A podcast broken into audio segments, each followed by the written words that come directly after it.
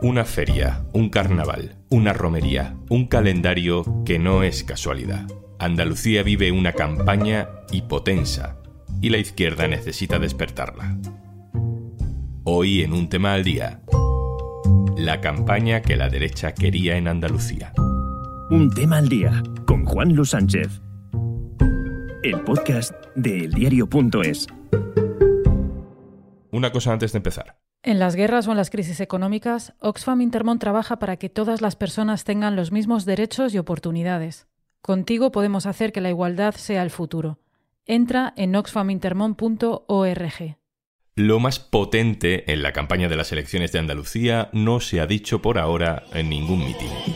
Andalucía de Rocío Jurado, Carmen de Burgos, María Zambrano, Andalucía de Victoria.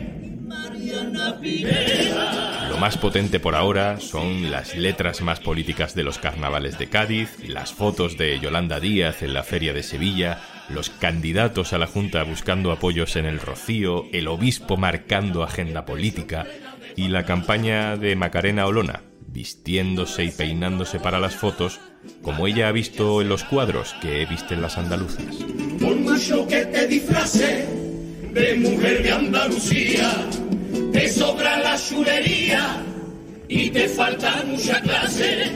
Y aunque imites nuestro acento maíz, como si fuera de sur, no tienes ni puta idea del sentimiento andaluz. Y a pesar de estos golpes de efecto, lo que dicen los analistas es que a esta campaña le cuesta arrancar, que la gente está a otra cosa, que la derecha está tranquila. Aunque quizá el debate de esta semana lo haya cambiado todo.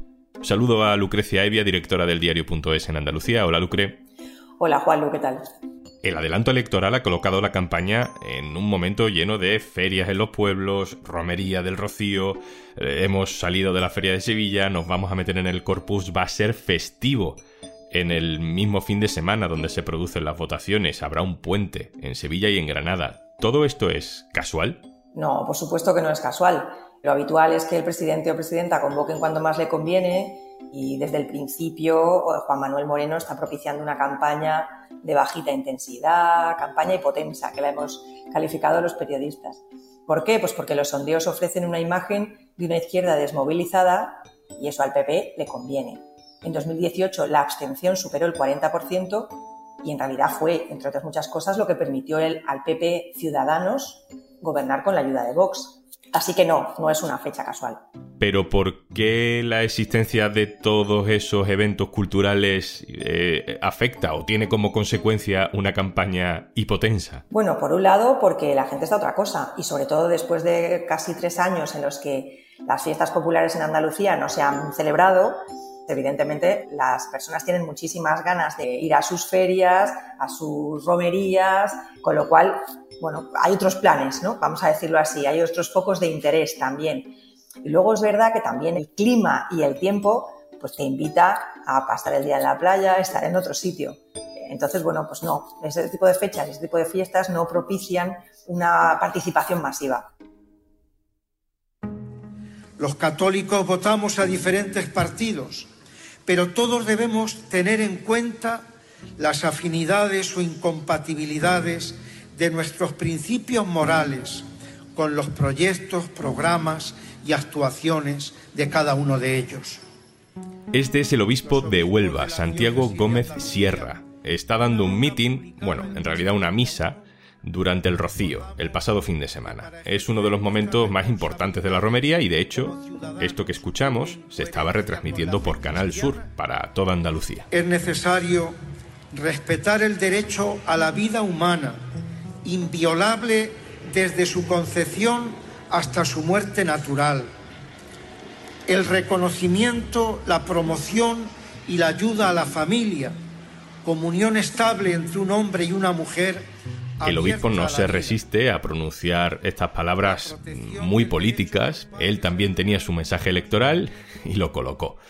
Está claro que en este tipo de fiestas participa gente variada, que puede votar a unos y a otros, pero digamos que en determinados actos políticos al calor de lo religioso o incluso de lo folclórico algunas veces, pues eh, la izquierda no estará muy cómoda. No veo yo al obispo pidiendo el voto para mm, Teresa Rodríguez. Bueno, no los verás, seguro que hay honrosas excepciones, pero la Iglesia española es conservadora y dentro de la Iglesia española la andaluza se lleva la palma, es mucho más conservadora. Así que tampoco nos sorprende que se alineen con postulados de la derecha y muchas veces de la extrema derecha. Hablamos de la defensa del matrimonio tradicional, sin admitir otros modelos de familia o eh, de la lucha contra el aborto. ¿no? Lo están haciendo cada domingo, o sea que no solamente lo hizo el obispo de Huelva en el Rocío, sino que también se está haciendo en las parroquias. ¿Y cómo reaccionan el resto de candidatos? Si no son capaces de hacer campaña, pues ellos van a la montaña, ¿no? No han ido todos, pero sí la mayoría. Por el Rocío ha pasado eh, el presidente Moreno en calidad de presidente, ha pasado Juan Espadas, que decía que no iba a hacer campaña, y también ha pasado Juan Marín, de Ciudadanos, que, también decía que no iba a hacer campaña. La realidad es que los tres han hecho campaña, han hablado de elecciones, era imposible no hacerlo. No te creas que resulta tan raro verlos en estos araos, porque, bueno, pues no es la primera vez tampoco que hay campañas que coinciden con las fechas festivas y a los candidatos y a las candidatas se les ve ¿Por qué? Pues porque usan estas tradiciones y este folclore para reivindicarse, para mostrarse apegados a la tierra, en este caso apegados a Andalucía, entonces, mm, bueno, no es tan raro verles, pero es verdad que es un espacio un poco diferente y es lo que tú dices, ¿no? Si Mahoma no va a la montaña, la montaña va a Mahoma. Y Macarena Olona que no se ha llegado a quitar el mantón de la feria. bueno, Macarena Olona es la que más tiene que reivindicarse como andaluza, como bien sabes, eh, ella es de Alicante, que no tiene nada de malo ni mucho menos, solo cuando eh, te haces representante de todos los andaluces y ni siquiera vives aquí o, o convives y conoces la realidad de Andalucía. Más allá de lo folclórico, lo que sí hemos notado es que el Partido Popular, incluso en el debate de esta semana, lo que busca es pasar desapercibido, no arriesgar, no confrontar. Eh, vamos, tanto que ni siquiera utilizan el logo del PP, ¿no? A ver, yo creo que no es que no quieran confrontar, por lo menos en el caso del PP, sino que el Partido Popular sabe que en estas elecciones tiene que convencer para ganar esa mayoría absoluta que Moreno ansía, tiene que convencer a un votante más amplio. Tiene que abrir mucho su abanico de influencia. Así que por eso está escondiendo sus siglas, por eso la marca es Juanma como valor principal. Además, a Moreno lo han protegido y lo han reservado durante la legislatura y le han dado un poco ese aire presidencial, ajeno al conflicto, ¿no? Entonces, ahora mismo el PP está apelando al votante del PSOE que o bien esté desencantado o bien esté pensando en hacer uso de su voto útil. ¿no? El PP se está vendiendo a sí mismo, se está presentando como el voto útil para la izquierda, diciéndole que si saca mayoría absoluta, entonces no entrará Vox en el gobierno. Y en el caso de Vox es que van sin programa. Bueno, es que el caso de Vox, mira, tampoco creo que no quiera confrontar, es más bien lo contrario, Vox es muy, yo creo que muy fan de confrontar eh, lo que pasa es que no tiene programa, no tiene programa ni propuestas para Andalucía. No lo tenía en 2018 y no las tiene ahora. Sus propuestas son propuestas genéricas de lucha cultural, que además muchas están compartidas con otros grupos de extrema derecha en Europa y en el mundo. Así que es muy difícil aterrizar esas propuestas a un territorio con problemas propios y realidad propia. Lo único relacionado con la comunidad que hay en su díptico, porque no llega ni a un folio, es el cierre de Canal Sur, que es como una obsesión que tienen desde el principio, que ya eh, lo pidieron en la primera legislatura, aunque luego lo sacaron de los acuerdos de investidura con el PP y Ciudadanos, pero bueno, eh, retoman, ¿no? Es curioso también lo del cierre de Canal Sur, cuando además ahora la persona que les lleva la campaña o que les está llevando la campaña Macarena Olona ha sido director de informativos de la cadena al principio de la legislatura. Señor Bonilla, los datos que muestra son un insulto para la realidad de los hogares andaluces. Sus aires triunfalistas y su sonrisa son hirientes para los jóvenes andaluces a quienes ustedes, por haberse limitado a gestionar el cortijo, la herencia socialista, han condenado a la pena de destierro. Lo que vimos en el debate es que Vox tiene una estrategia muy clara. Antes incluso de ponerse a discutir con la izquierda de cuestiones ideológicas, Olona dedicó mucha parte de su tiempo a erosionar al PP a ganarse la vicepresidencia a costa de pescar votos en la derecha. Bueno, claro, es que yo creo que es el banco de peces donde tiene que pescar. Lo que pasa es que en el debate, bueno, fue un poco curioso porque parecía que Vox estaba hablando o que Olona estaba hablando de cosas que han pasado en Andalucía ajenas a su acción, ¿no? Yo creo que alguno de los contrincantes le recordó que habían aprobado tres presupuestos con el gobierno de PP y Ciudadanos. Han respaldado numerosísimas iniciativas. Entonces, claro, el trabajo que tiene Olona ahora mismo es separarse lo más posible de todo eso que han hecho. Pero es complicado. Es complicado si hay otros grupos políticos que se lo vayan a recordar. Lucre, ¿qué margen tiene la izquierda eh, en lo que queda de campaña? El debate es un antes y un después. ¿Se abre alguna posibilidad de sacar de la parada cardíaca a esta campaña electoral? Pues mira, yo creo que con el debate se ha animado un poco la campaña. Veremos a lo largo de estos días, que además empiezan las caravanas de los partidos, pero creo que se ha animado un poco. Y sí que creo que la campaña va a tener mm, bastante peso, pienso. ¿Por qué? Pues porque estamos hablando de que, por ejemplo, en el caso del PSOE, en 2018 se quedaron en casa 400.000 votantes socialistas, que luego fueron a votar a Pedro Sánchez.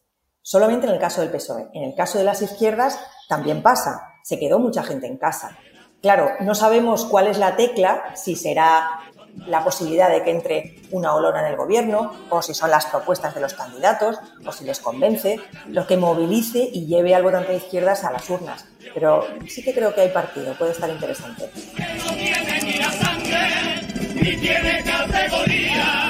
para lo que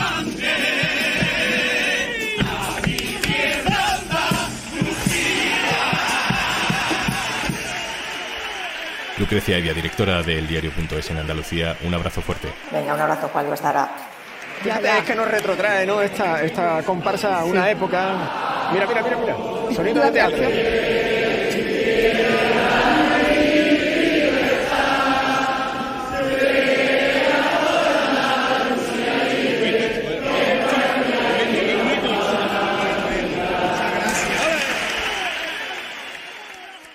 Y antes de marcharnos, no te podemos prometer que vayas a tener horas suficientes para disfrutar de todo el contenido que tenemos en Podimo, pero te regalamos 60 días gratis para que lo descubras. Regístrate en podimo.es barra al día y disfruta de todo el contenido de nuestra aplicación. Miles de podcasts y audiolibros que harán que sientas que siempre quieres seguir escuchando más. 60 días gratis por ser oyente de un tema al día de eldiario.es.